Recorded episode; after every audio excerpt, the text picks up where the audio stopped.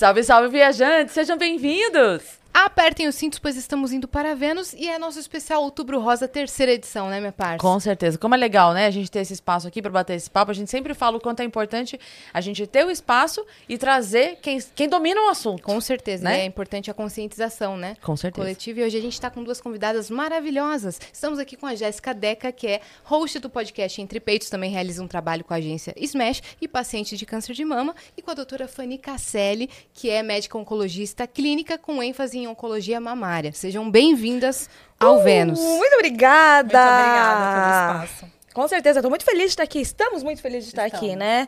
Obrigada pelo espaço, obrigada pela oportunidade, obrigada por falar pelo tema, né? Dar visibilidade para realmente, como vocês falaram, falar sobre prevenção, que é muito importante. Verdade. Vocês se conheceram por conta disso? Vocês já, já fizeram outros podcasts antes? Olha, a gente se conheceu na consulta médica, né? Então, eu sou atendida pelo plano de saúde da Prevent Senior, mas é, é uma correria quando você né, tem o seu primeiro diagnóstico, são muitas perguntas, muitas coisas, e eu tive uma dúvida se eu poderia ou não congelar os meus óvulos, porque o câncer de mama que né, eu tive, ele reage ao hormônio. Quando eu ouvi isso, eu pensei, yes, vou virar Juju Salimene, reage ao hormônio, eu vou ficar bombadíssima. Mas é o oposto, né? Eu tenho que sofrer bloqueio hormonal.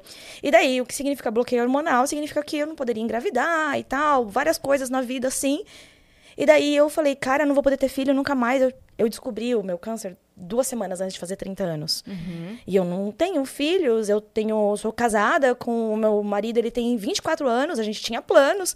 E cara, isso foi um luto assim, foi um, o momento, acho que foi até pra mim mais dramático que o próprio notícia do câncer, porque eu fui me preparando pro câncer, mas eu não fui me preparando pra perder a fertilidade. Pra não ser mãe, né? E daí eu fui no médico, ele falou que eu não poderia fazer o congelamento dos óvulos. E daí eu fui buscar uma segunda opinião na é, conseguida. Falou, olha, você precisa de uma liberação oncológica. Daí eu fui atrás dos melhores. Daí foi assim que eu encontrei a doutora Fanny. E a gente começou a nossa história juntas a partir de uma consulta que pra mim foi assim um bálsamo, sabe? De dúvidas, de entendimento. Foi uma consulta de duas horas que eu tirei um monte de dúvida. Então foi muito rico e marcou minha vida. E desde então a gente não se separa mais. Você lembra, doutora Fanny, dessa primeira consulta? Lembro, é, foi numa clínica particular que eu trabalhava, né? E eu era assistente do Dr. Daniel Jimenez, maravilhoso. Maravilhoso. Também, é, que era o meu chefe. Eu sempre via todos os casos novos, né? E a Jéssica chegou. Eu lembro que eu vi uma menina, eu vi uma menina muito jovem, né? A gente, infelizmente, né? A gente acaba recebendo muitas pacientes jovens que têm o diagnóstico. E, e ela veio cheia de dúvidas. Por coincidência, um amigo meu já tinha atendido ela na Prevent, então a Olha, comunicação como, olha que foi... loucura. O mundo é muito louco, né? A gente, às vezes, tem, as energias positivas se conectam. Eu acho isso maravilhoso. E aí eu expliquei para ela, né? Então, um, isso é um ponto importante para a gente falar aqui, no sentido de você pode fazer o seu congelamento de ócitos ou óvulos antes da, de começar o tratamento. Esse estímulo é, ovariano com hormônios não vai fazer mal se você tiver um tumor que é estimulado por hormônio, que normalmente é, o, é o subtipo luminal, tá? Depois a gente pode explorar mais um pouco sobre isso para passar a informação que eu acho importante, né? E aí a gente começou a conversar e a Jéssica trazendo isso, né? Que fal- faltava duas semanas para ela completar 30 anos. Eu acho que eu represento quando a paciente recebe a notícia, né? Ela fica sem chão, é uma coisa que você precisa acolher ali, né? Super. E imagina, o que, que vai acontecer comigo? É muita dúvida que passa na cabeça. Muita, todas. E eu acho que essa é a grande importância da gente estar aqui hoje, para a gente informar e trazer a informação correta para as pacientes. Porque a gente está acostumado com a informação de que o câncer de mama comete mulheres da meia idade ou da terceira idade, né? Não mulheres tão jovens. Não é? E aí, como é que foi? Você fez um exame de autotoque? Como que Foi.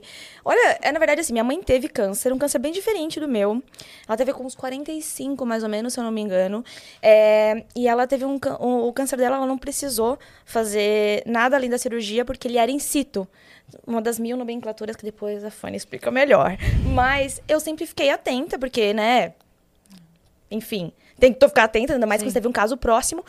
E me apalpava, me sentia. E eu acho que essa é a maior questão, né? Você tem que saber o que, que é a sua mama normal para entender quando a sua mama tem um problema. Então, o autotoque, o conhecimento disso, ele é muito importante para você saber quando tem algo errado. E eu senti um nódulo crescendo. Uhum. Eu acompanhei por umas duas semanas, continuou crescendo. Eu falei, opa, Você percebeu ele crescendo em duas semanas? Exato. Porque eu Caramba. sempre fiz o, tra- o tratamento. Então, foi bem agressivo, pra ser sincero, assim. Então, eu senti, marquei o ginecologista, marquei ultrassom. No ultrassom, viu que tinha borda irregular, falou, grande probabil- probabilidade de ser alguma coisa, mas pode também ser uma lesão, de repente. Vamos fazer uma biópsia. Fiz uma biópsia, deu inconclusivo.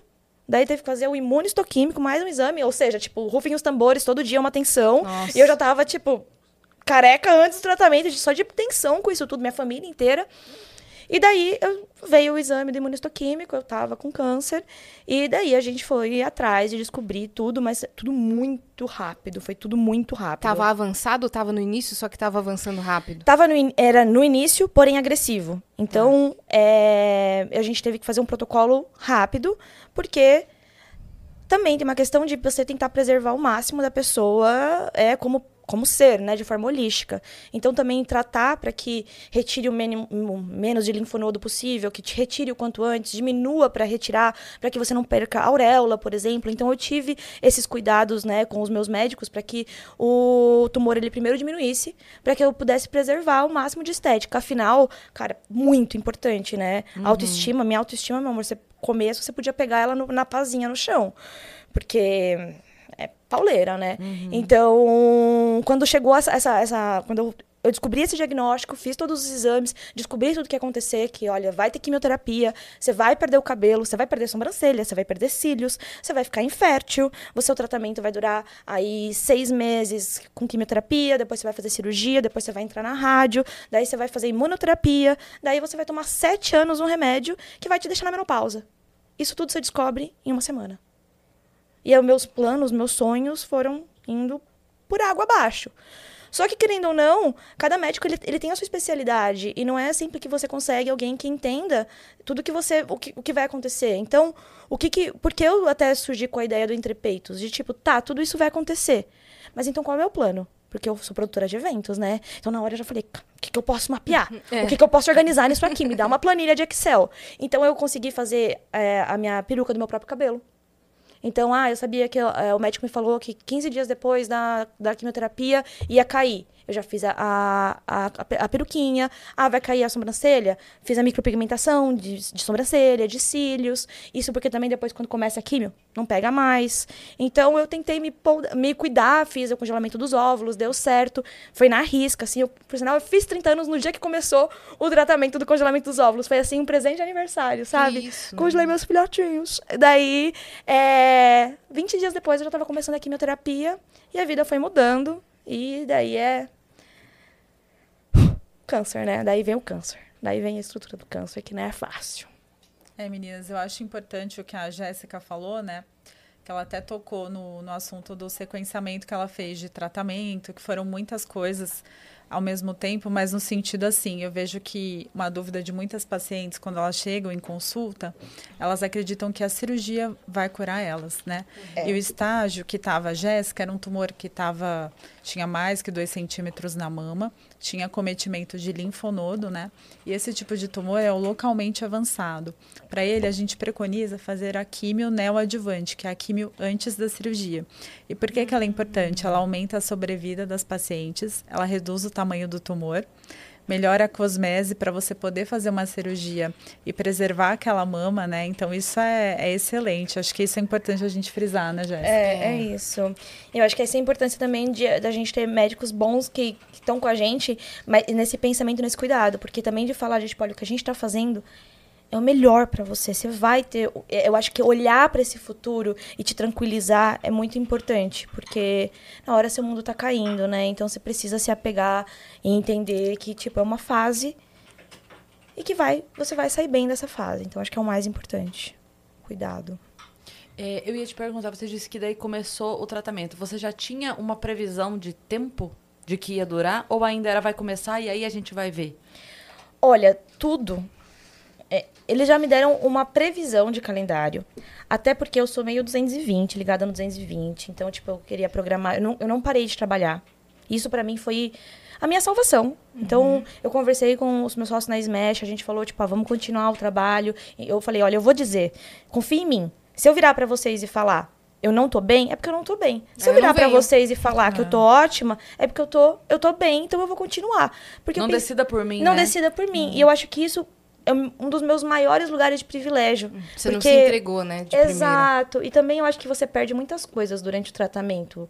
A parte física, né? Assim, todas as relações com que você tem com as pessoas, com que você tem com o esporte, com que você tem com a comida. Vários pilares seu, seus vão caindo. Sabe o filme Divertidamente, quando cai um dos pilares? Sei. É aquilo. Você começa... uma- Exato, você fala, meu Deus, onde, tem, onde eu me seguro aqui? E daí você, eu poder segurar no trabalho, me deu, tipo, olha, vocês podem me tirar tudo, mas isso aqui, meu amor, jamais terão, entendeu? Então é meu, eu sou empoderada assim, eu vou fazer assim, eu fui nos eventos, eu fui nas coisas, e isso me ajudou a seguir. Então eu tinha uma previsão, até porque eu falei, ah, eu não, putz, esse evento aqui eu não quero perder, a gente consegue se encaixar, os doutores, eles conseguiram, então eles foram super meus parceiros nessa, nessa história, mas é sempre step by step, assim, passinho, porque você tem que acompanhar como é que tá o seu nódulo, como ele tá respondendo. Então, graças a Deus, eu tive uma resposta patológica completa, né? Então, isso me permitiu é, ter um tratamento bacana, ter um uma quantidade de, de medicação depois, posterior, seguindo o planejamento. Mas, dependendo de como fossem minhas, minhas respostas, eles poderiam falar, não, vai fazer um pouco mais de quimio antes da cirurgia. Entendi. Então, acho que tem uma escolha ali, mas tem um, um projeto, né? Tem um calendário de tratamento que eles já meio que pré-definiram e seguiram. Sim. A gente conversou com a Camila Pinheiro Aham. é, e com a doutora. Era Dora. Ai, meu Deus. Não vou lembrar o sobrenome dela. sobrenome também. Enfim, e, e- e- na mesma situação, assim, a paciente e a doutora. E o que me chamou a atenção da sua postura é que muito se assemelha a dela. É óbvio que a gente sabe que as pessoas são diferentes e ah, como cada pessoa lida é individual, não tem como. E, obviamente, também cada caso é um caso. Sim. Mas vocês duas têm essa mesma coisa do tipo assim, aqui não. É. Sabe? Vai, eu- vai passar por mim, mas eu vou me manter agarrada no trabalho. Que... Ela tem até a- o negócio que ela brincava durante. Como a gente é próxima, né? Que ela é esposa de um humorista, Sim. a gente, que ela tinha a hashtag do mexeu com a mina errada. Aham. E aí ela falava, se mexeu com a mina errada, aqui não, sabe? É isso. E essa força eu- eu- deve fazer muita diferença durante, pra enfre- no enfrentamento, né? Eu sinto que sim. É claro que eu só posso dizer da minha realidade, né? Então, mas eu entendo. Ah, sempre, né? Fazer o quê? Fazer esse esforço. ser Como não? doce, Dani. Obrigada. Vou dizer não, vou dizer sim. Vou um farelar cafezinho, também um pouquinho? Ah, então, se a Iá vai pedir um café, também vou. Mas é isso que a Jéssica falou, meninas, é muito importante, né? Porque eu vejo pelas pacientes, as pacientes que focam mais nos. Quando acontece qualquer coisa com você, eu costumo comparar a vida como uma onda, né? Uma, uma hora você tá lá embaixo, outra hora você tá lá no A alto. Fernanda Gentil também. Ela É. faz essa comparação. E aí você tem que se equilibrar nesse meio da vida, né? E de repente você tá com o diagnóstico de câncer de mama, o que, que eu vou fazer agora e tal. E vai vir uma onda grande, você prevê que tá vindo, É. avisa todo mundo, ó, gente, vai vir uma onda enorme. Quem vai me ajudar aqui? É. Eu acho que é muito importante. Acho que a Camila fez isso, né? Pelo que a Cris me disse. E a Jéssica também, né? No sentido de, assim, nossa, é, conseguir, sei lá, vamos supor, o paciente tá fazendo químio, consegui passar essa químio sem sentir nada. Nossa, eu tô vencendo. E, e vai indo. A gente, a gente consegue trilhar um caminho mais fácil quando a gente olha pro lado positivo da, da, da coisa, sabe? Da Com vida. certeza. Eu acho e é que difícil fazer isso, né? É. Diante de toda essa situação. Mas, é muito mas difícil, você sabe gente. que isso foi na, prime na primeira quimio me derrubou muito. Porque eu fiz o congelamento. Primeiro que assim. Eu tava com um corpinho bem, bem ok, assim, sabe? Em setembro eu tava bem gostosa. Daí eu tava. Tava? É. Obrigada, tudo pra mim. E daí eu tava, passei umas férias com meu marido em Caraíva, aquele vestido de biquíni quando você olha e fala, eba, aí sim, me pegava. Veio o, o, o câncer, veio o congelamento dos óvulos, um monte de hormônio, daí veio a quimioterapia cheia de corticoide. Tudo de uma vez, né? Menina, eu fiz pum, pum, pum. E daí eu tive diarreia durante os seis meses da quimioterapia, por causa de uns remédios, o prostuzumab, né? O bloqueador do HER2, o pertuzumab. Ele, ele, ele dá diarreia. Então foi uma coisa assim que eu só. O que, que- o que, que você faz quando você tá com o intestino solto? O que você come? Você come farinha, você come batata, você não come verdura. Então eu fiquei por seis meses comendo o quê? Purê de batata e. Exato. Então o que, que eu pensei? Eu falei, cara, eu tenho que entender que ou eu vou ficar olhando pra mim e vou ficar triste por quanto tempo? Falei, vai passar esses seis meses, eu vou ficar olhando no espelho e vou me odiar? Vai passar esses seis meses, eu vou olhar e eu vou ficar parada. Eu falei, não, cara, peraí, então deixa eu dar um jeito nisso aqui. O que, que eu posso fazer? Então eu vou mudar de estilo, eu vou, eu vou trocar de o tipo de brinco, eu vou trocar o tipo de roupa, eu vou parecer uma gatinha. Eu vou. Não vão olhar pra mim e vão falar que vão ter câncer. Vão olhar pra mim e vão falar, nossa, que mina estilosa. E no primeiro químio eu passei muito mal. Eu não fiquei legal, não, porque acho que primeira vez, muito forte também. É o baque. é. Mexe muito, né? Muito, muito, bicho. Bravo. Seu corpo não entende nada. Fica, que é isso É, aqui? exato. Assim, uau. E daí eu fiquei alguns dias na cama, mas eu falei, comecei a pensar também assim, cara, é a mesma energia que eu tô gastando aqui, eu posso tentar fazer um desafiozinho comigo. Vamos ficar uma hora trabalhando, 10 minutos de pé, uma hora no sofá. Vamos ver se eu consigo? Daí fiquei. Deu certo. Aí no outro dia eu falei, cara, nem, nem precisa mais ficar pro sofá. Deu certo. Você, seu corpo ele vai se acostumando com o que você propõe. É em- por isso que é uma das coisas muito importantes também no meu tratamento, tenho certeza, foi a atividade física. Eu amo atividade física, eu sempre fiz. Eu descobri o câncer, eu tava fazendo. Tava no auge. Eu sou 220, como eu comentei, eu fazia balé, eu fazia jazz, hip hop, handball, vôlei. Eu fazia atividade todos os dias. Eu ia pra CM, papapá, todas as coisas. Eu tive que ir escolhendo, mas eu não parei. E isso eu acho que ajuda muito, porque quando eu converso com algumas outras pessoas, muita dor articular, dor dos remédios, dos fogachos da menopausa química que acontece, né? Então eu acho que tem algumas coisas que são muito importantes para você também não se deixar cair num lugar. E daí, essas todas essas coisas, elas estão muito condicionadas à outra, que é a rede de apoio. Mas antes da gente até cair na rede de apoio, porque, tipo, é, um, é um, uma das partes mais fundamentais da coisa, a gente tem que falar de, de, de atividade física, É. né? É. Eu- eu- a gente quer entrar nesse assunto também, mas eu queria voltar um pouco na parte de, do autoexame. Sim. Como que a mulher pode fazer esse autoexame? Como identificar que tem algum nódulo diferente? Porque nossas mamas, às vezes tem, né? Algum nódulozinho, Super. principalmente quando tá prestes ali na, pra menstruar. Fica com um nódulozinho, às vezes se desespera e às vezes não é. Como identificar? Então, eu acho que esse mês está aqui para isso, para chamar a atenção, né? Outubro Rosa, esse movimento surgiu nos Estados Unidos, né? Quando os- o- foi, foi incentivo à pesquisa numa, num centro de pesquisa americano, e aí o Congresso de- determinou esse mês de outubro, né? E aí que veio o surgimento do laço rosa, o símbolo e tal. Ah, É. E aí, o que que... É, porque né, foi feita uma, uma corrida e foi distribuído esse laço rosa. Aí que surgiu o Outubro Rosa, né? Só pra gente contextualizar a nossa conversa. E isso que você falou é muito importante do autoexame, né? Então, é, incentivar as mulheres a se olharem no espelho, levantarem os braços, palparem as mamas, né? E qualquer irregularidade, uma descarga mamilar que está avermelhada, pode falar a favor de câncer, né? Alguma nodulação. Se você desconfia de alguma coisa que está diferente, independente da idade, vamos fazer um ultrassom de mamas, vamos fazer uma mamografia. É isso aí. E vale lembrar que se você sabe o que é diferente, você sabe o que é bom. Então tem que se olhar, gente. As pessoas, ai, peitos, se, seios, se tocar. Meu, pelo amor de Deus, né? Seu corpo, você tem que saber, não só, sabe? A gente tá falando, é óbvio, sobre o câncer de mama, que tá aqui, estamos no outubro rosa. Mas sobre tantos outros questões e outros problemas, você tem que saber como tá seu xixi, como tá seu cocô, como tá sua respiração, qual é o cheiro do seu suor, do seu corrimento. Isso vai dizendo sobre a sua saúde. E de uma forma ou de outra é importante falar também que o autoexame é uma primeira etapa preliminar em casa. Porém, pode ser que você tenha alguma coisa que você não sinta. Então, você precisa ir no seu ginecologista, nos seus médicos, com constância. A, ideia é que você faça um check-up anual, né, gente? A ideia é, o foco é esse, que você tente, seja no SUS, seja no plano de saúde, fazer um check-up anual. E no, no tratamento feminino, né, na mulher, vai ser pedido os, os exames de, de mamografia, ou quando você, né, normalmente eles colocam mamografia para mais 40, né? É, mamografia a gente determina a partir dos 40 anos, tá? Então, a Entendi. partir dos 40 já começa a fazer anualmente. A gente teve um prejuízo na pandemia, porque as, as mulheres deixaram de fazer. Eu até escrevi um artigo que foi para o congresso da ASCO em Chicago e foi evidenciado que teve um aumento do estadiamento, aumento dos, dos tumores. Os tumores chegaram mais avançados, as cirurgias maiores por causa disso. e o gráfico de, de mamografia lá embaixo, né? É. Desceu nesse me- ano. É, O medo de frequentar hospitais, de uma forma geral, né? é, com certeza. E já chegou avançado. É. né? Aí muda o protocolo? É, aí a gente, por exemplo, um tumor que às vezes nem precisaria de químio, acaba fazendo químio, né? Uma, Um tumor que já está mais avançado, você faz uma cirurgia maior e por aí vai. Caramba. É. Quais outros sintomas que, que podem ocorrer?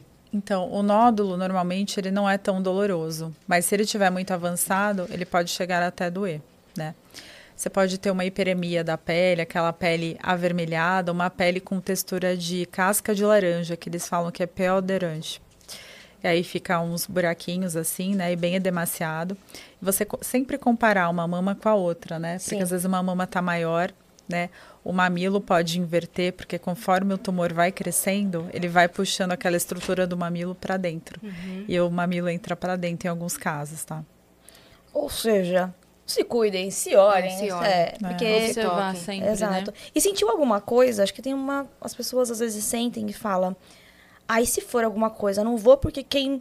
Quem, né, né, Quem procura acha. Quem procura acha. Gente, que bom, né? Daí você acha, daí você cura. Quanto antes você acha, antes você trata, antes você cura. Então, se você tem suspeita de qualquer coisa, saiba que o tempo ele é fundamental, assim, ele é fundamental. E você, a gente nunca dá valor para certas coisas até a gente passar por elas, né? Então, eu não recomendo que vocês precisem ter esse choque de realidade. Vai lá, vai atrás, corre, descobre. Sentiu qualquer coisa diferente, vai atrás do seu médico, procura. Até porque, né, nem sempre, até você sentir, até você conseguir um agendamento, muitas vezes só nesse tempo, já é um tempo longo. A gente sabe como é a realidade do sistema de saúde, né? Então tem que levar isso em consideração também. Daí você passa, você marca um gineco, que marca um exame. Por isso que tem que dar prioridade para sua saúde. A gente dá prioridade para tanta coisa. Uma reunião É. de trabalho, a gente não.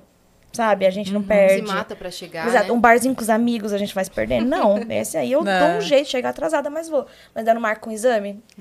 É, é uma displicência com o que a gente tem de mais precioso, que é a nossa vida. Sim, porque a é. única coisa que, né? A gente, tudo isso tá aqui porque a gente tá vivo, né? Falou tudo agora. Então. É. Você mencionou o barzinho, isso me lembrou do que a gente estava conversando no off. Do fator álcool na, no É. câncer de mama. Tem relação? É, o, o consumo de álcool, ele pode aumentar o risco de você ter um câncer de mama e é um fator de risco evitável, né? Ou seja, você reduz o seu consumo de álcool, você consegue prevenir mais a doença, pensando em fatores evitáveis, né? Então, sedentarismo, que a gente comentou, né? Então, é, o que, que a atividade física faz para o câncer de mama? Uma mulher que já tem o diagnóstico, que já teve o diagnóstico como a Jéssica, ela tem que fazer a manutenção da atividade física, porque reduz a chance da recorrência da doença, né?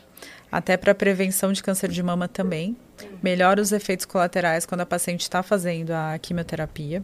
E também é, tem aquela parte da hormonioterapia, endocrinoterapia, que envolve o tamoxifeno. Nossa. A pior parte pra mim. Meu Deus, O ninguém ana- fala disso. o anastrozol, o né? Anastrozol. falar. O anastrozol. E aí a atividade física, ela ajuda você a tolerar esses sintomas, né? Então, assim, eu acho que se organizar para se cuidar. Acho que esse é um fator essencial, né? Sim. E também pensando em fatores de riscos evitáveis, o tabagismo. É, tudo isso que os médicos falam, né? De não faça isso, evite isso, não é papinho. Realmente, É. é um fator. É, Sim. mas assim, é, eu entendo que a gente tem que fazer isso, né? Que isso é importante. Mas é o que eu sempre fiz para a Jéssica e para as minhas pacientes. Não adianta a gente ficar escravo das coisas que, ah, isso tem que fazer e viver aquela doença. Não. Sim. E Vamos- se proibir de tudo É, também, né? Eu acho que sempre tem que ter um balanço, né? A vida Sim. sempre é um balanço. A Verdade. gente vai balanceando e vai se encaixando Sim. no nosso cenário. Não é porque ela tá com câncer que ela não pode usar uma droga. Por... Brincadeira. Não, mas, eu- é, é, mas é muito real isso, assim. E eu acho que tem uma coisa que, as- é, que a gente esquece de falar, que hum, é esperado, às vezes, que as pessoas também olham pra gente fazendo esporte com câncer, às vezes falam, calma, não se, se fica em casa, vai descansar. Nem com gestante, né? Meu Deus do céu. Exato. Mas, meu amor, eu tô aqui pelo contrário, eu tô aqui porque me pediram pra vir, me fa- porque é pra eu vir. Então, às vezes as pessoas também, elas têm uma visão de que a gente tem que estar super deteriorada durante o câncer. Tem que ser o contrário. E, gente, sabe, a estatística é mais ou menos que 20% da população mundial vai ter algum tipo de câncer. Ou teve, ou vai ter. Ou seja, a gente precisa falar um pouquinho com mais normalidade. Olha pro lado. Quantos casos você conhece de gente que teve câncer? Na sua família, quantas pessoas? né? Exato, começa a virar um pouco mais comum. Então a gente tem que dar aquela normalizadinha também de que, tipo, olha, a pessoa com tratamento, durante o tratamento, ela vai, tem que se sentir incluída em todos os setores da vida dela, do trabalho, do social, dos relacionamentos. Relacionamentos, né? Tipo, sexo, tem que ter sexo, tem que ter sexo, tem que se sentir amada, tem que amar. Então, todos esses pontos, eles têm que acontecer com a pessoa na fase de tratamento. E A fase depois é uma fase que. Essa fase que quando acaba a quimioterapia, as pessoas têm um imaginativo de que acabou. Então eu ouço muito a frase de tipo, ah, agora tá tudo bem, né? Agora você tá tranquila. Meu, menina, eu tô na menopausa induzida, eu faço é, a imunoterapia. Ainda toma medicação. Tem medicação que tem efeito, e isso causa coisas na minha vida, causa situações no meu corpo, e sinto dores em lugares que, né? Eu sinto fogacho, eu ando, eu ando com um leque, entendeu? Não trouxe aqui pra não passar essa vergonha no Vênus, mas eu normalmente ando com Uai, um leque. a Nani People veio aqui e era Ah, leque pra é. cá, leque pra lá. É verdade. ela falava, ela lacrava, que você tava falando ela, ela dava um lacre e tchá, Ai. falei tudo, não sei o quê. Nani, maravilhosa. Pausa aqui que eu vou pegar meu Vênus. A Nani, Pode pegar, a. Nani tem. Uma das coisas que eu mais ri na minha vida foi ela falando que ela marca, que ela faz questão de marcar no mesmo mês. É, a mamografia e o exame de toque. Só pra enlouquecer o convênio. Fala, eu podia marcar separado? Podia, mas eu faço questão de marcar junto. Só pra chegar lá e falar, é o quê, gata? É o quê? É quem? Marcou o urologista junto que eu, eu não tô entendendo. O que, que você quer? Maravilhosa, né? Eu faço questão de marcar junto, só pra enlouquecer o convênio. Inclusive, mulheres trans que fazem tratamento hormonal, tem risco? Tem risco sim, né? É, a gente tem poucos dados de estudo sobre esse tipo de mulheres, né? Mas eu, eu até me empolgo bastante com essa área de pesquisa. Estou tentando criar um ambulatório de câncer de mama e transgêneros nos hospitais que eu trabalho para ter uma atenção maior para essa, essas pacientes, né? Quanto mais você pesquisa, né, mais você consegue adequar é, o tratamento para elas. Eu lembro que eu fiz uma live ano passado e veio uma, uma, uma mulher um, uma mulher que era trans, né? E aí, o que, que acontece? Ela se via muito, quando ela chegava no ambiente para fazer um ultrassom transvaginal com o aspecto de homem, né?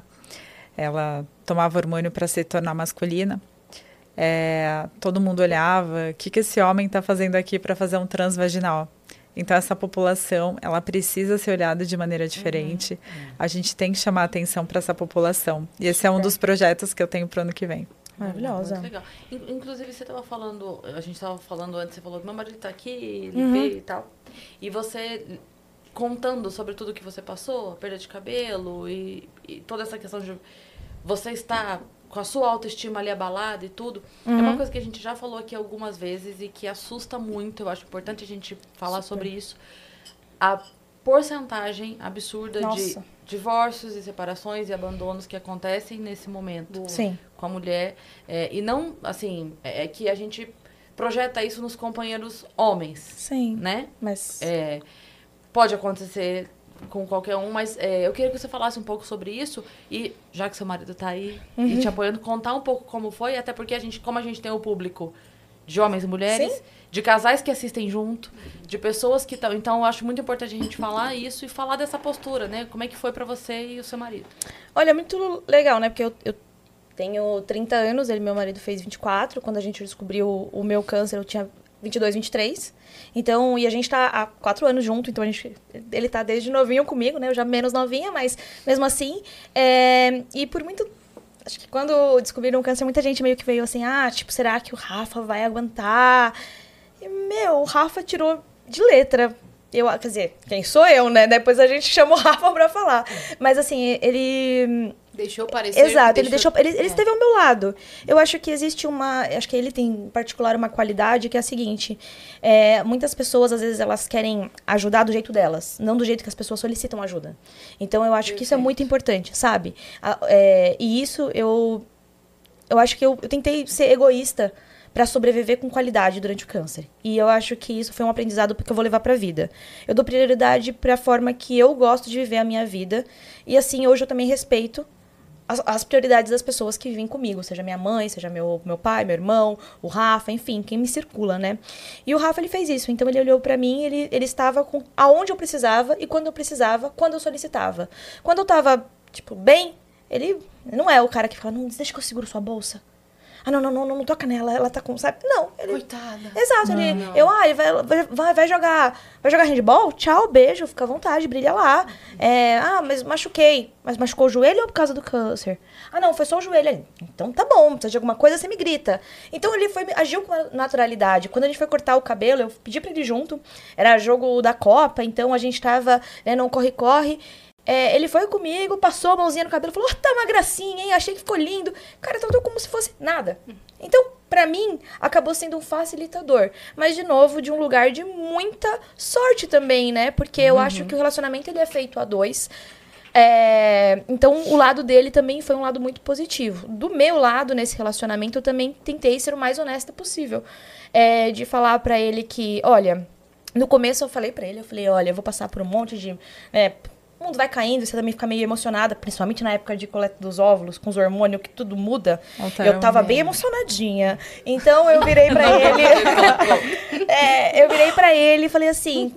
Se você quiser, você pode me deixar, porque eu sei que vai ser uma barra, você não precisa, você é jovem, vai ter filhos. E sabe, assim, vai casar e vai ter filhos. Ele falou, então, peraí, se eu, te- se eu sofresse um acidente de carro e tivesse um problema, você me largaria também? Ou Toma. Aí eu. Exato, peguei Ah. meus caquinhos e falei, obrigada, também te amo, então tá bom, obrigada. E a gente seguiu, e a nossa vida foi prosperando, e ele esteve junto, então teve químio que eh, foi ele que foi, teve químio que foi minha mãe que foi, teve químio que foi meu irmão, e eles foram, eu fui lidando ali, porque todo mundo também da rede de apoio quer estar presente, porque é um momento dolorido.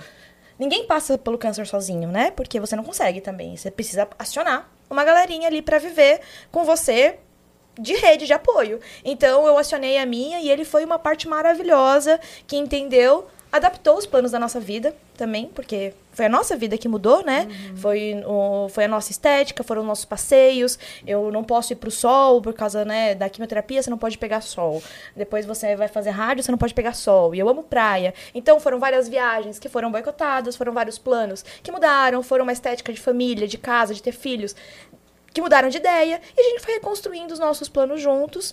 E acho que uma das coisas também muito importantes é se achar bonita.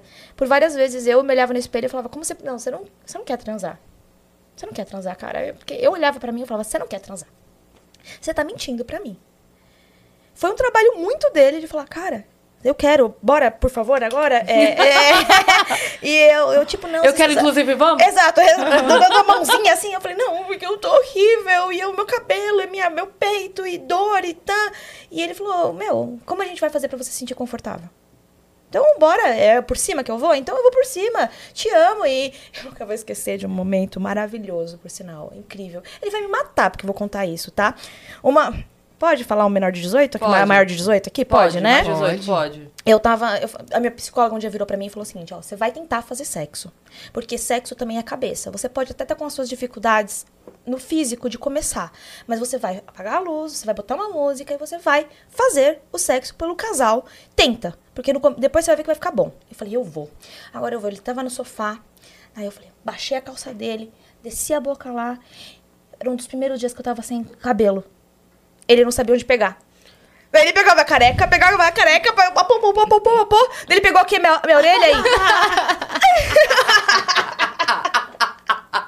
eu não sabia se eu ria, se eu continuava, mas eu sei que foi ótimo. E a gente foi, e isso foi, foi, um, foi um dos primeiros sexos que, tipo, ai, dá pra fazer sexo. Ele me ama, ele tá aqui por mim, ele não tá aqui por, por uma estética. E eu vou mudar essa estética, eu vou adaptar essa estética. Então, é uma, é uma collab, né? Você vive um relacionamento é uma collab, você tem que dar, você tem que receber, você tem que ouvir, você tem que entender as dificuldades de um e do outro. E com ele rolou super bem. Nossa, tipo, eu acho que meu relacionamento saiu 20 vezes mais forte. E eu penso que é livramento também. Quando se sair, tivesse acabado, seria livramento. Com certeza. Entendeu? É. Ficou, é. É. porque é pra ser. Então Exato. eu sou meio que nessa. Também você tá com câncer. Pegou alguém que foi um filho da puta com você? Meu amor. Beijo, significa- tchau. Aproveita Se- e se livra dos dois, do Exato, câncer e do exato. outro. É a vida dando Já, sinais. já faz uma no- em tudo, entendeu? É a vida dando sinais, aproveita, tchau, próximo. Você vai achar com certeza alguém que te ame independente. Porque você tem que amar independente, né? A vida, ela não é a sua parte boa. Então, bora Perfeito. juntos. E é bacana você falar sobre isso, porque é que nem aquela história de maternidade real, né? Que as mães não contam algumas coisas e quando contam, ah, meu Deus, ela falou sobre isso, ninguém fala sobre isso. E pacientes, né, não costumam Sim. expor dessa maneira, É, né? sim. Então é importante falar sobre isso, que também, né, doutora Fanny, tem uma relação muito grande entre sexo e, e o câncer, e sexualidade e o câncer. É, eu acho assim importante. Eu acho que eles foram muito maduros, principalmente ele, tão jovem, né? Super. Apoiando. Acho que isso é essencial, né? Infelizmente a gente vê que, que rola divórcio, rola separação, né? É uma porcentagem bem alta Bem mesmo, alta, como, a- é. como a Cris Comentou. E se você for pensar na sexualidade e câncer de mama, é, de repente tem mulheres que têm que tirar o mamilo. E esse é um local que, uhum. que a mulher sente prazer, né? Ninguém fala disso também, mas acho que a gente está aqui nesse espaço aberto para falar. Com certeza. Né? E às vezes a mulher fala: não, eu quero tirar as duas mamas, quero fazer cirurgia, mesmo sem precisar. Eu acho que as mulheres ainda associam muito a retirada da mama com a cura das duas mamas. Ah, tô com câncer em uma, já vou tirar as duas. Mas você tem que pensar que você vai perder a sensibilidade com aquela cirurgia. Vai ser uma cirurgia grande, né? É. E onde que vai ficar o seu prazer? Né? Eu acho que isso que está mudando muito a nossa sociedade, né? Que antes as mulheres não pensavam em se priorizar, em sentir uhum. prazer, e agora a gente está falando abertamente mais sobre isso, né? Uhum. Quando que você ia na, na terapia e a sua psicóloga ia falar, meu, vai transar, né? É. Abertamente assim. Sim. Exato, maravilhosa. É. Então estamos em outro. Como uma indicação, né? É. Tipo assim, médica. É, entendi todo o rolê que você tá passando, mas aí, seu casamento, como é que é? Exato. Né? E ela falou é. exatamente isso. Ela falou assim: ah, você espera que o Rafael, então, faça, é, seja um bom companheiro, que te acompanhe na quimioterapia, que ele te ajude. Mas e a parte de você ajudar ele no que ele precisa? Porque ele também faz parte desse relacionamento. Sim. Não é porque você, né? O câncer não te faz egoísta neste nível. Você, você, tem que viver. É o foco ali naquele Exato. momento, mas. A vida, apesar apesar do diagnóstico. Eu acho que é isso que muitas vezes as pessoas esquecem de falar. Que daí você tem um diagnóstico, parece que o diagnóstico virou sua vida, só isso. É. E a vida, ela existe apesar do diagnóstico. Então existe o trabalho, o relacionamento, as dores, as alegrias, né? Você ser, às vezes, uma pessoa, errar, acertar. Então você não vira anjo porque você recebeu um diagnóstico difícil também, né? Uhum. Então não tem nem como a gente se, só se vitimizar, nem ser colocada no pedestal. A gente tem que viver a vida e ir seguindo essa fase, que é e como você disse, né? Falou, ninguém passa pelo câncer sozinho. Não. E ele passou do jeito dele, uhum. né? Porque, como você falou assim, quem sou eu para falar? Tem que chamar ele aqui para dizer se foi fácil ou não para ele. Exato. É. Mas o quão difícil também é o olhar, tipo assim, a pessoa que eu amo, que tá passando por tudo isso, então tem o, o sofrimento do outro também. Super. Né? Super. Eu vejo assim, né? Porque a gente esses dias sentou pra comer uma pizza em casa e tava minha mãe, meu pai, eu e, e, o, e o Rafa. E a gente tinha. Eu tinha acabado de gravar um episódio no, no Entrepeito sobre sexualidade. E daí eu falei um pouquinho sobre isso, e a gente tava falando das estatísticas. E daí a gente, eu tava falando, olha, veja bem, nessa mesa a gente tem duas pacientes oncológicas com dois maridos que não que seguraram a mão e foram boas pessoas e conseguiram segurar a onda do prazer e do redescobrimento do prazer, porque é, é isso, é redescobrir o seu corpo. Entendeu? Eu até eu, eu operei, eu sou total flex, tá? Então se quiser um silicone eu tenho, se quiser um natural eu tenho. É, então eu operei só essa e essa realmente a sensibilidade no começo, então eu nem sabia onde, tipo, se você colocasse a mão, eu não ia nem saber, entendeu? Agora é que mesmo? tava voltando. Uhum.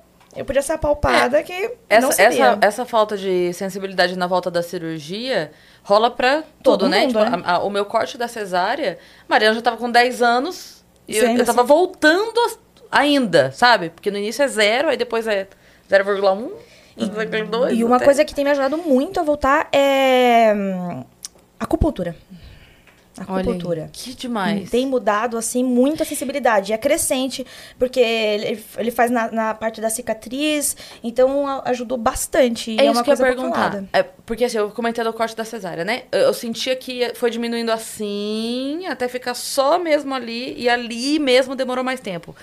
É total é, você sente diminuindo, tipo, em todo o lugar progressivo ou até a cicatriz menos? A cicatriz é onde eu menos sinto também, mas eu toda a área que tirou eu sinto pouco. Uhum. É meio. Sabe uma sensação. E progressivo? É, sabe Vai... aquela sensação de tipo, meu pé dormiu e quando tá voltando que você fica meio. Eu tô sentindo, mas é meio. Uh, uhum. É isso que eu sinto. Entendeu? Você mas pode... progressivo? Progressivo. Progressivo. Vem melhorando e a região também é mais focada onde uhum. foi a operação. O, o caso da Jéssica tá em que pé agora? Como é que tá? Olha, eu terminei a químio, né? Terminei, a, fiz a cirurgia, terminei a rádio. Eu tô na minha na imunoterapia, eu tô acabando a na verdade, na verdade o seu na imuno é, é o anticorpo é, monoclonal. O é, é anticorpo na imuno. São muitos tá? nomes, né? É muitos nomes. pra e mim, ela tá é... no tratamento adjuvante, né? O que, que é o tratamento adjuvante? Quando você faz, você continua tratando depois da cirurgia. E ela vai fazer também a, a endocrinoterapia, né? Que ela usa o tamoxifeno. Sim. Que é o que induz a menopausa. Isso. Uhum. Para o tamoxifeno, ele se liga no lugar do estrogênio no receptor de estrogênio lá na célula. Uhum. A, a, Ana Furtado, o dela também era câncer de mama. Que ela postou que depois de Era. cinco Era. anos. Tomou o último. Tamoxifeno É, também. tamoxifeno. Você também tamoxifeno. Entendi. É foram, esse. Foram cinco anos também. É. né? É, o meu vai ser provavelmente sete. Sete. É, porque tem idade, fator, de- enfim. A idade é um fator de risco, né? O grau e acometimento de, de linfonodos, quando a axila é positiva. Não é fácil ser uma novinha do câncer, entendeu? Não é, não é e, gente, eu tenho meu plano de saúde, é o Prevent Senior. Então eu chego lá e eu realmente eu sou a novinha Você do tá câncer. patrocinada, minha linda? Você quer... É, Não, mas eu gostaria. Entendeu? Alô, Prevent Senior. É, alô, vamos lá, fa- fa- faz pra edição. Olha aí, não pode de colocar repente. Um pi, entendeu? Não, não, vamos, de- vamos deixar. É isso, vamos tentar, vamos jogar, entendeu? Vamos Eu tô jogando esse. É Mas isso. que é só Fala senhora. eu falei nesse, eu posso não falar mais. Quem quer, quer. Porque, nossa, só tem senhorinha, senhorzinho. Então, assim, é um, é um tratamento visto até então como um- uma coisa de gente mais velha. Então, realmente, a gente que é novinho tem um tratamento até diferente. Mas, assim, foi uma sorte também, porque um plano de saúde de pessoas mais velhas tinha um tratamento de ponta pro câncer. Então, também foi ótimo. E, eu, assim, eu tenho um tratamento hoje, né? Um protocolo muito bom. Então, assim, é muito longo. E quando eu penso que, nossa, eu só vou parar de tomar esse remédio com 37 anos, que eu vou sair da menopausa quase entrando de novo, entendeu? Quando sair a medicação do meu corpo, eu já tô pra então, voltar. Jéssica, nesse ponto foi importante que você tocou, né? Da É. continuidade do tratamento. Tem um estudo novo que saiu é, o ano passado, é, na verdade, é, o ano passado foi no Congresso de San Antônio, que o estudo positivo. E ele foi muito inovador no sentido que as mulheres até estadio clínico 3, que é quando tem o cometimento de linfonodo, é que assim, é muitas palavras para explicar para vocês, né, meninas? São É. muitos estágios, É. muitos Muito tipos, né? Mas esse Muito. estudo, ele permitiu que as mulheres usassem a endocrinoterapia, essa hormonioterapia por 18 meses e interrompesse para poder engravidar.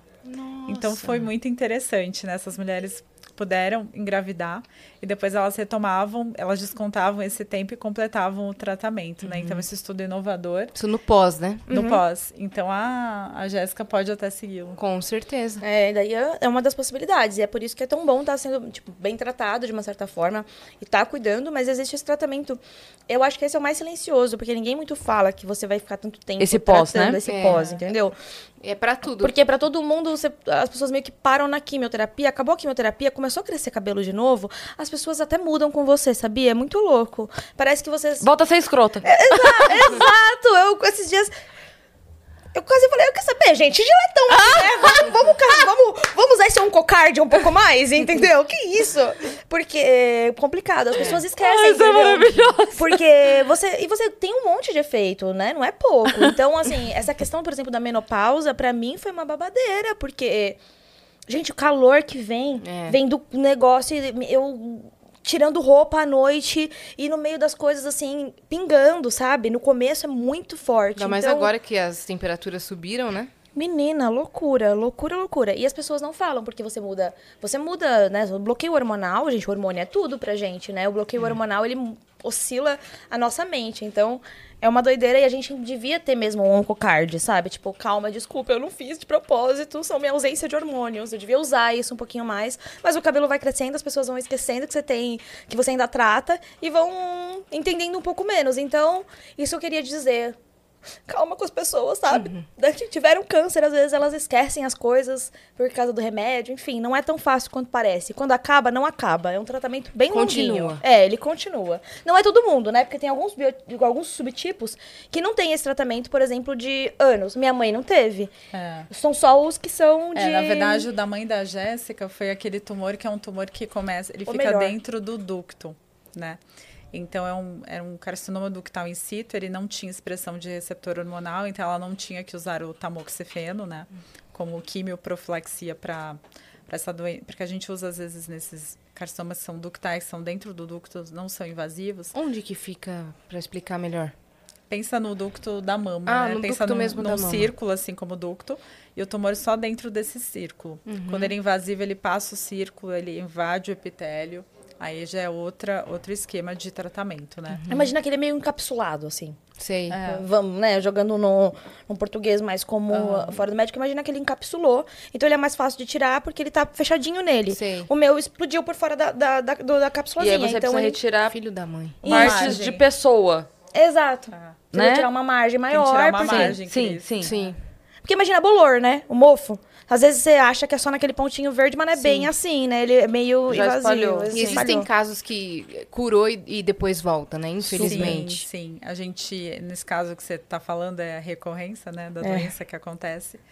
E aí, eu até falei no podcast Entre Peitos, recorrência é igual atividade física. Vamos fazer atividade física para prevenir a recorrência, para reduzir a recorrência. Ah, para atividade física para redução de recorrência? Por isso que é, é uma coisa assim que a gente tem que valorizar muito. A gente pensa que é, que é papinho, mas não é. Nossa, caramba. É chato, porque eu já fiquei. Essa é uma das coisas que eu mais procuro segunda opinião. Não tem um médico que fala pra eu não fazer musculação. Isso que é chato. Sabe? Que eu fico indo médico e médico perguntando: e você? Você acha que a musculação é mesmo tão importante? Fala, acho. Eu vou ver outra mãe, opinião. próximo, vou ver outra opinião. Mas, infelizmente. Não, uma segunda. Eu vou ver Eu uma vou jogar no vigésima, Google. Exato, eu vou dar um jeito, eu vou achar Dr. uma Google. segunda opinião É. que me libere. vigésima opinião. Mas foi- Aqui no TikTok falaram que não. Exato, eu eu vou escutar ele. ela. Mas foi até bom que ela tocou nesse tema aí da musculação, porque assim, eu costumo dizer assim, para incentivar as pacientes, não importa qual atividade física você faz. Importante é você fazer, né? É. Porque às vezes a pessoa não gosta de musculação, vai passar, não vai fazer nada. Gosta de caminhada, vai pra caminhada. Gosta de pilates, aula de dança, vamos. Tem que É. se adequar, né? No caso dela, ela fez todas. Ela fez todas, Né? Não sei do que, que ela ela- tá reclamando. Você já Não, eu fazia todas. A musculação, a bichinha da musculação. Você não queria. É, na verdade, é assim que acontece. Começou a. Você tem muita perda muscular, né, na químio, porque ela mata o que é bom, mata o que é ruim, né? É. Mata tudo que é, tudo que é coisa que a químio tá matando ali. E daí você perde muito da massa mu- muscular, a massa magra. E o que acontece com a indução à menopausa? Você tem dificuldade de ganhar massa magra. Então, rolou uma, uma mudança no meu corpo e eu preciso agora, para poder não me machucar, ir atrás de massa magra. E como eu tô com o bloqueio hormonal que não, fa não facilita essa- esse ganho, é importante a, a, é importante a musculação para poder aumentar essa massa, para proteger tudo que, o que, né, todo o nosso corpinho. E é uma coisa muito real, porque ah, teve aquela, aquele caso todo do Kaique Brita, a médica que comentou esses dias, né, de que uma das razões porque ele tá vivo é porque ele Tava tinha, é porque ele malhado. tava É. malhado. E- mas assim, o que, que eu acho importante? A gente tem que entender a atividade física como uma poupança. Sabe? Ela é uma poupança de saúde. Porque você vai usar ela quando você precisar. Então, eu acho que um dos motivos pelo qual eu saí tão bem da quimioterapia é porque eu tinha uma vida saudável antes. E daí, o, se comparar com o que eu tava, eu perdi muito. Mas uma pessoa parada, eu tô igual. Então, eu não tô vindo de um lugar, de um déficit, eu tô vindo de um lugar bom. Então, a importância de você, Você, ser na verdade, você zerou, você não tá menos nada. Exato, né? entendeu? A importância de você ser saudável, principalmente quando você não tá saudável, quando você não tem saúde. Então, Com lutar certeza. pela sua saúde, ela é uma, uma conquista que você tem que ter aí de poupança mesmo, pra você poder gastar se precisar. É que nem seguro de carro, ninguém quer fazer, mas, cara, você só dá valor quando você precisa, né? Então, acho que a nossa saúde, ela é muito parecida com isso, sabe? A gente rompeu alguns tabus dizendo que você pode fazer, por exemplo, por exemplo, atividade física, tem que fazer, sexo, pode fazer, mas o que, que o paciente não pode fazer? É, o que, que deve evitar? Durante a quimioterapia, né, a gente não pode tomar sol, né, que a Jéssica tinha falado.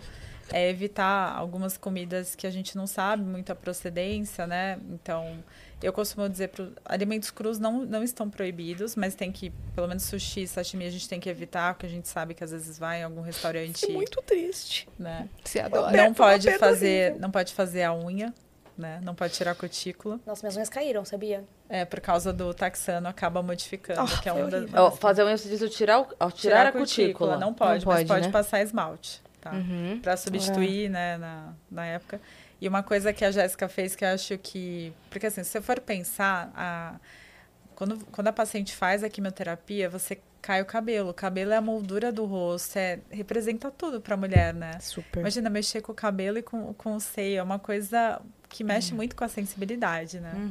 Então, é, e também pode cair os pelos da sobrancelha. Então, antes da quimioterapia, a paciente pode fazer a micropigmentação.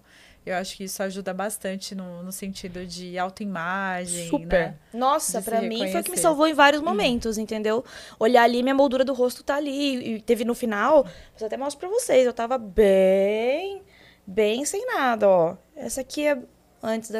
Nossa, é Eu mesmo. tava, e a sobrancelha salvou, assim, So- sabe? é. Porque tava sem pelo, mas tava ali com desenho. E, putz, é importante pra gente, né? É muito difícil. e eu isso acho é bem um- importante. Eu acho um ponto importante, a gente falou de que pode fazer sexo, mas também tem que se prevenir, né? Usar camisinha, né? Se você quiser, você pode, é, você pode colocar o DIU de cobre, porque ele não tem hormônio, né? Então, as pacientes que têm indicação de colocar o DIU de cobre tá, tá permitido, agora o DIU Mirena não.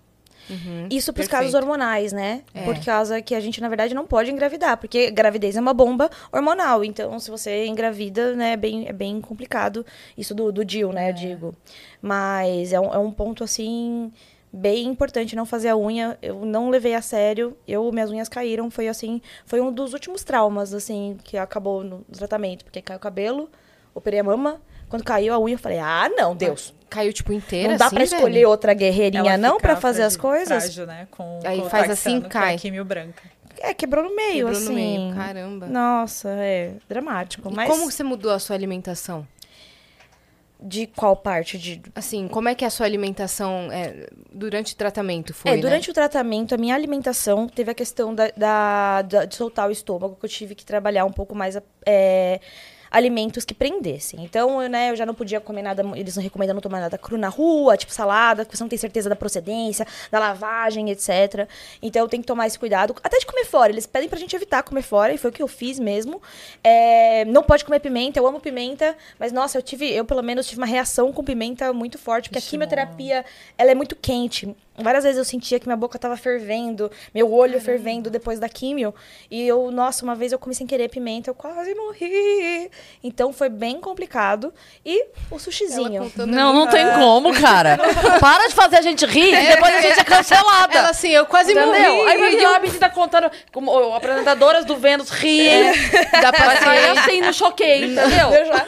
Ai, maravilhosa! Não, mas eu acho que, acho que é exatamente essa a questão, sabe? Dá pra rir da gente.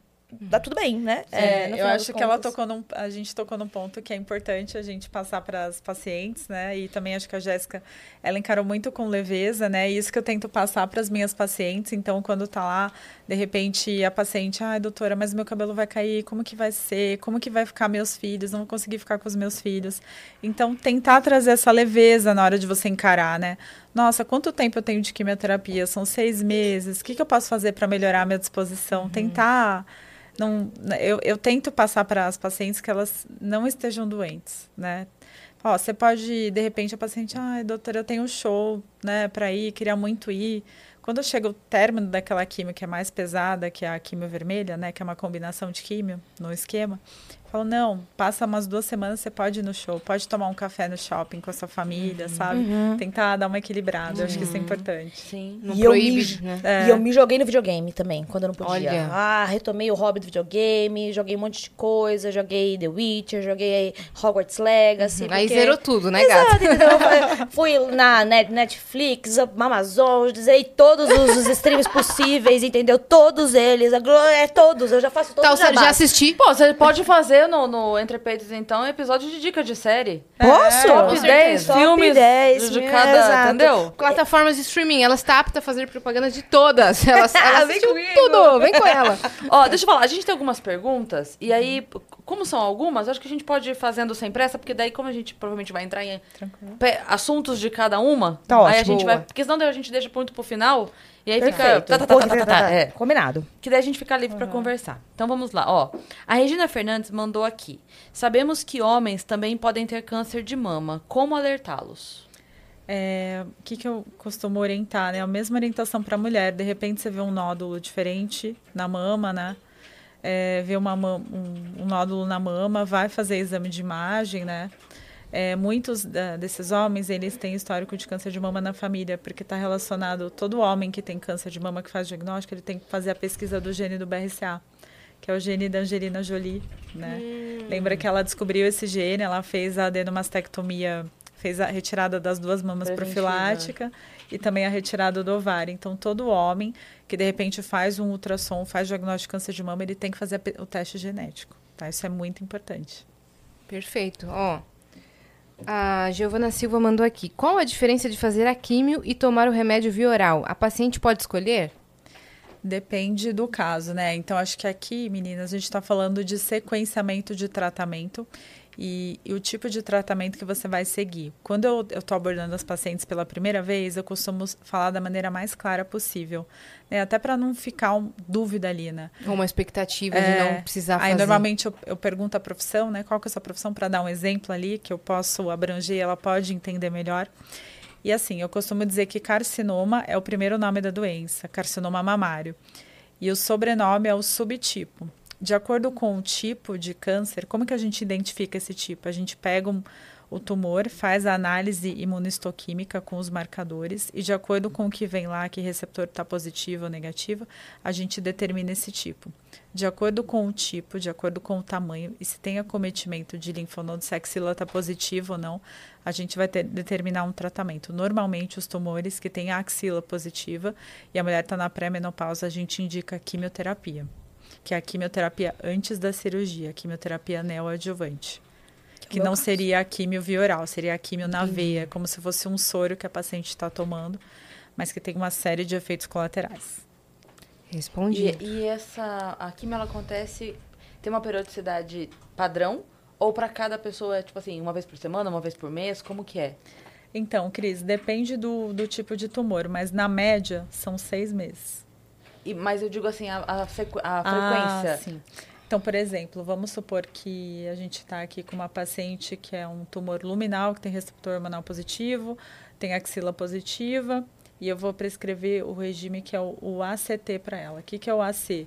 É a químio vermelha, né?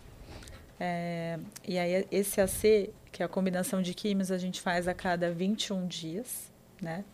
Se, se quiser dar uma intensificada, você faz a cada 15 e dá um remédio para estimular a defesa dela. E aí depois entra a fase da quimio branca, que é o paclitaxel. Que aí você, ou o taxano, que você faz semanal, você pode fazer semanal ou a cada duas semanas. Entendi. Depende muito. E, aí isso tudo dura seis meses? Dura seis meses. Aproximadamente. Aproximadamente. É. Mas assim, acho que até, é, voltando para a sua, sua pergunta, você, o paciente ele tem direito de opinar, questionar e falar o médico ele vai dizer o tratamento que ele entende ser ideal, mas mais recomendável, né? recomendável, né? mas ninguém obriga o paciente a sair de casa e fazer o que tem que fazer, né? Então assim, o paciente ele precisa acatar, é, claro, pedir uma segunda opinião, acho que sempre deve pedir uma segunda opinião para ter certeza, está falando da sua saúde, do seu tratamento, né? Então se tem essa possibilidade, peça, mas de uma forma ou de outra, o paciente ele pode opinar, ele pode tirar suas dúvidas, entender o que é melhor para ele, mas o ideal é seguir sempre o que o médico mandar, afinal, né? Estudaram uns pouquinhos anos para isso, né mesmo? Uhum a gente não fez é, nada, vai chegar lá, tem que obedecer. Esse, esse caso que ela falou é, é legal, porque essa decisão compartilhada, tem alguns casos que a gente vê que isso daí é muito predominante. E eu percebi é. isso esse ano, quando eu tive uma paciente com câncer de mama e gestação ao mesmo tempo. Nossa. Ela engravidou no meio do tratamento. E aí, é, e aí a gente tem que fazer, é tudo diferenciado, né? Às vezes o tumor está muito avançado e a paciente se sente desmotivada para levar aquela gestação, né? A gente tem uma, um determinado tipo de químio que a gente vai fazer nessa paciente. Eu até escrevi uma reportagem para a revista Crescer sobre isso. Depois vocês acessem, tá lá no Instagram da Crescer. Uhum. Então, é, é, principalmente nesse, nesse tema, câncer de mama e gestação, realmente é uma decisão compartilhada porque envolve um feto. Uhum. É Nossa, isso. que complicado, né? Super. É. Muito. Antes da gente ir para a próxima, me surgiu uma pergunta que eu não tinha feito. Como que as pessoas ao seu redor, né, tirando o Rafa e sua família, te tratam ao saber que você tem câncer? Por exemplo, você está conversando normal com uma pessoa, aí você comenta, é, então, eu estava tratando um câncer de mama, e a pessoa assusta, a pessoa muda. Olha, as Como que é isso elas, elas ficam um pouco em choque. Acho que até porque eu não sou muito a cara do que é esperado, né? De ter nem o jeito, enfim. Mas normalmente elas ficam meio tipo, que? Sério?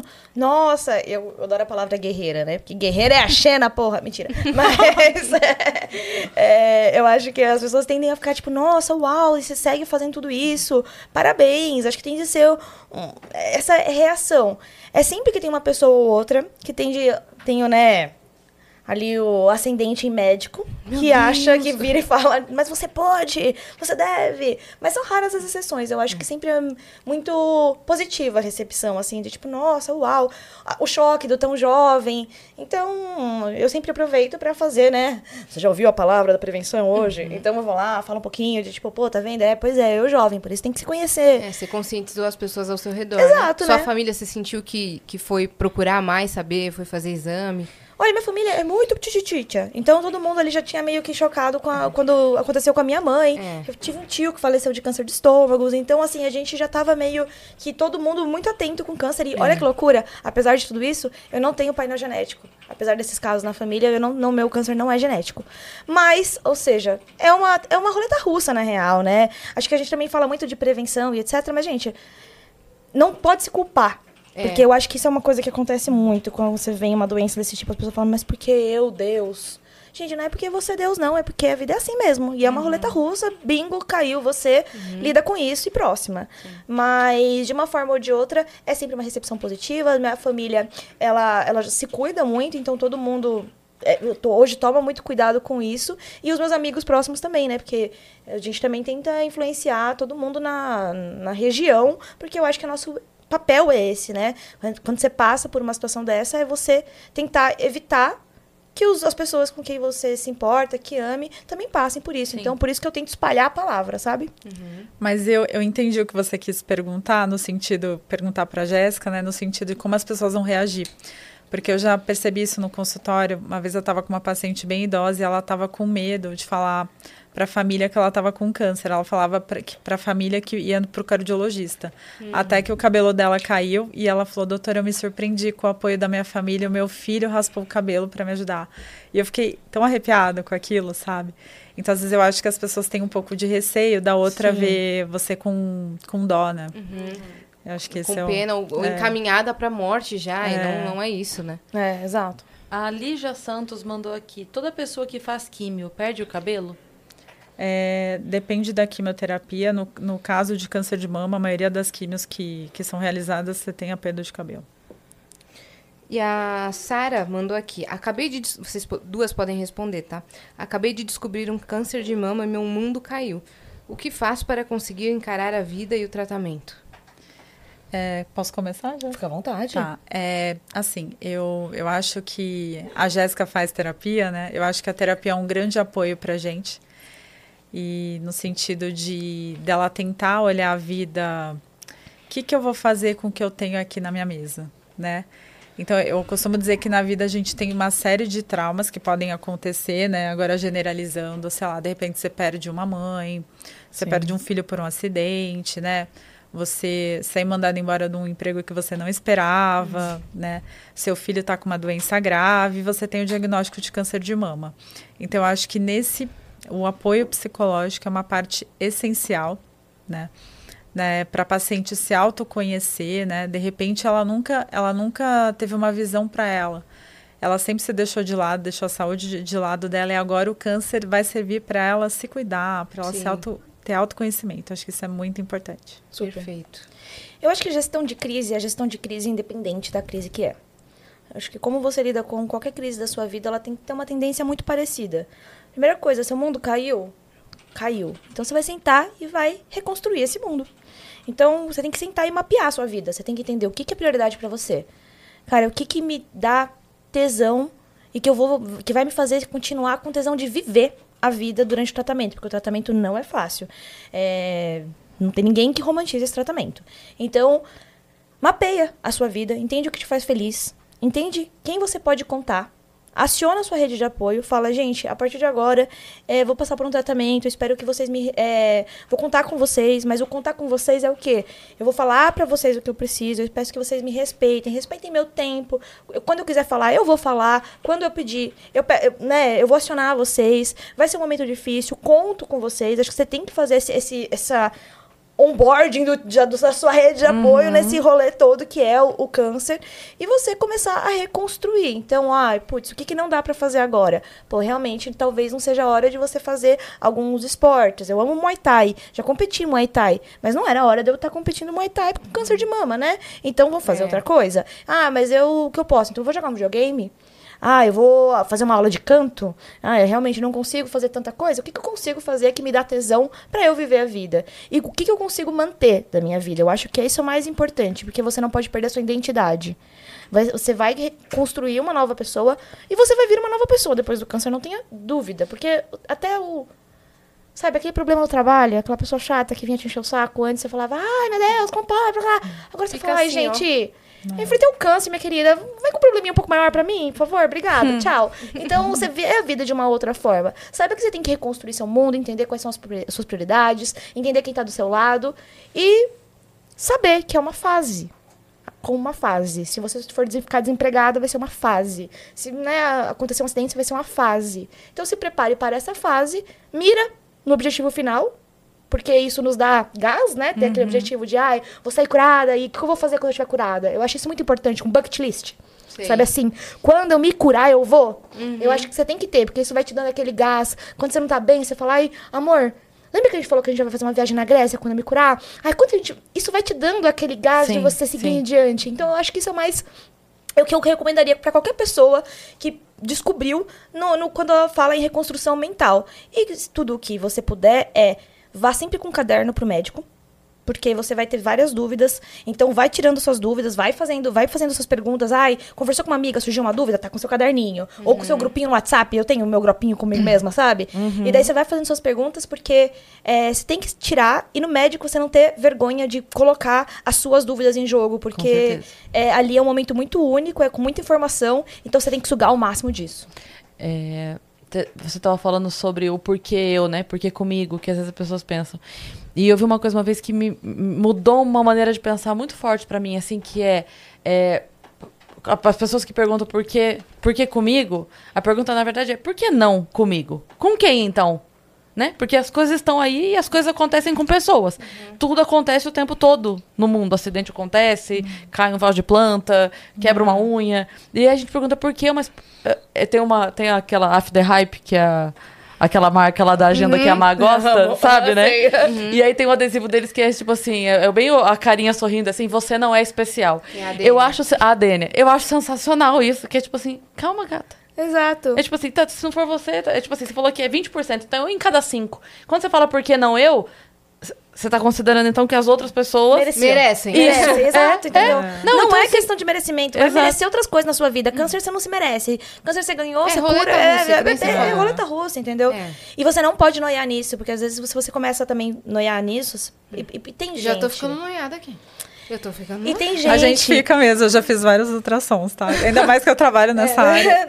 Eu, ela é paranoica. Todo dia. tipo assim, o paciente lá, a doutora tá 10 minutos atrasada. A doutora.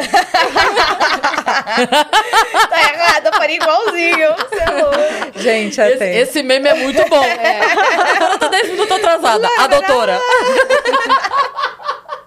Muito bom, muito bom. Exatamente isso. Mas tem que, tem que também ir atrás, né? Imagina, se eu É. faria igual. A Jéssica falou dessas causas, que é uma roleta russa, né? E aí eu queria reforçar com vocês que 10% dos casos podem ser de origem genética. E quando que a gente faz o teste genético? Nas pacientes com menos de 50 anos, qualquer subtipo a gente faz, e todas as pacientes que têm triplo negativo, a gente tem que fazer esse teste genético. Somente aqueles genes de mais risco que eu falei, que era da Angelina Jolie, o BRCA1 e o BRCA2. Nossa, eu vou fazer. Uma dúvida-. Uma dúvida é que você falou do ultrassom e tem o. Ai, meu Deus, o nome do outro esqueci. Mamografia. A mamografia. No. Qual é a diferença entre eles? O que cada um. Tipo assim, como eu e como a outra a gente visualiza, Aham. né? Mas qual a diferença? Qual você deve fazer primeiro ou o que, o que cada um identifica? Então, para rastreamento, uma medida que a gente faz a partir dos 40 anos, mamografia, né? Agora, tem mama... Ela é mais assertiva? Ela é mais assertiva, só que, só que tem mamas que são muito densas, que tem aquele tecido adiposo. Então, o ultrassom é melhor para ver, né? O ultrassom ele dói menos. Dói menos. Ele não é uma opção é para se trocar Não, ou não? Complementa, né? complemento. E até porque o ultrassom tem uma questão que também é. Esses exames como um todo, você tem um fator humano, né? É um ser humano que está fazendo o exame por trás. Diferente de uma ressonância, de um PET scan. É um, você também depende do, do, do profissional que está ali vendo para ver se achou certinho. Então, os exames eles são combinados de uma certa forma. Uhum. E eu acho que também é, o ultrassom ele é muito usado para os menores de 40 anos. Então, tipo, por exemplo, eu sempre falei para vocês que eu, por causa da minha mãe, eu já ia no médico. O que eu fazia? O ultrassom. Então, é, eu só fui fazer a mamografia depois que já tava com a. Ah, você vai fazer a. Deu positivo, vamos fazer a mamografia para ver a cirurgia, para acompanhar. E, por sinal, um exame, ó, oh, dolorido pra caramba. Mas, gente, né, dói muito mais operar. Então, faz a porcaria da mamografia. Mas não é exame Dói por um não. minuto, né? Exato, dói é. um minuto. Exatamente. Agora, tem alguns subtipos que, que, que você tem que fazer outro exame de mama. Então, por exemplo, subtipo histológico lobular, aí a ressonância de mamas é mais indicada, mas a maioria das vezes é o ductal, que é a mamografia e ultrassom. Uhum. Então, vocês querem deixar algum recado de conscientização antes da gente terminar para o pessoal? Não, mas claro que sim. Além de tudo, né, que a gente falou, tudo né? isso. Ah, eu quero falar que acho que a vida, ela a vida é seu maior bem. Cuide dela, né? Acho que a gente tem que cuidar da vida todos os dias. Eu acho que isso é um, um hábito, assim como qualquer outro, cuidar da sua vida. Então, conheça-se, seja psicologicamente, para você saber se alguma coisa, né? A gente acabou de vir de um setembro amarelo, então para você saber quando alguma coisa está errado. Conheça seu xixi, seu cocô, seu espigos, tudo, gente. É importante você se conhecer para você mapear, para você ir atrás das coisas. Sentiu qualquer coisa, corre, sabe? É, é, o único, é o único momento que o paciente pode correr.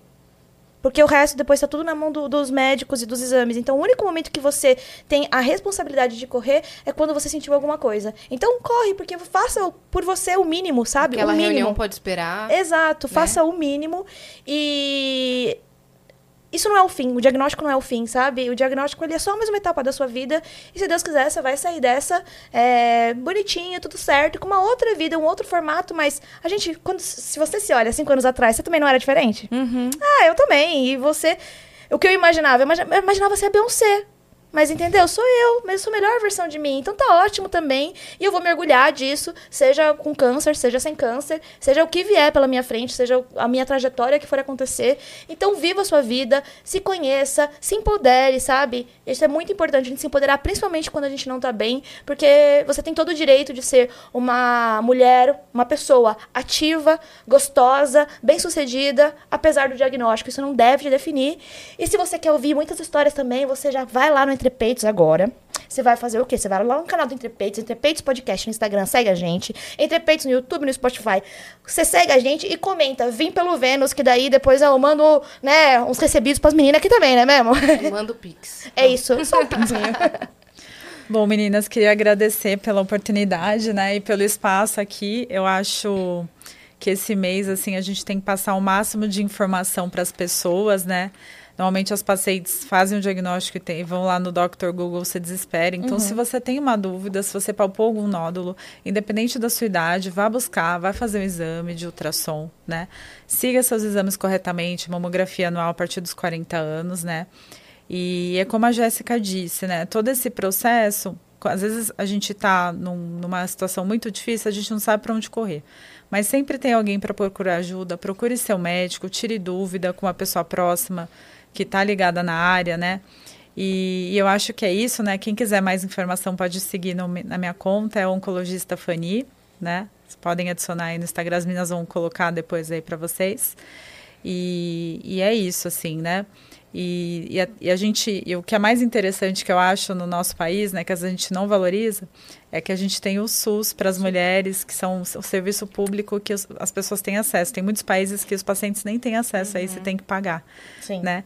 E a gente tem aqui, eu trabalho no Centro de Referência da Mulher, que fica no centro de São Paulo, o antigo Hospital Pérola Baiton, uhum. né, que é um hospital muito grande que oferece muitos serviços para as mulheres, e é bom a, o pessoal ter conhecimento disso. É então, acho que é isso, gente. Perfeito. Maravilhoso. Muito obrigada, tá? Gente, eu que agradeço. Nossa, tipo, acho que eu sonhei tanto com esse momento. Obrigada, de verdade. Acho que eu, eu vou fazer mais uma mensagem, então, gente. Acredite nos seus sonhos. Eu tava porque bem ansiosa. A gente, a gente vai, ver, ver, né, acho que visualizando, vibrando a vida, vibra a cura, vi- vibra seus sonhos, as coisas elas chegam, elas Você acontecem. botou a gente na sua listinha de quando eu Oh, mas é eu vou com certeza.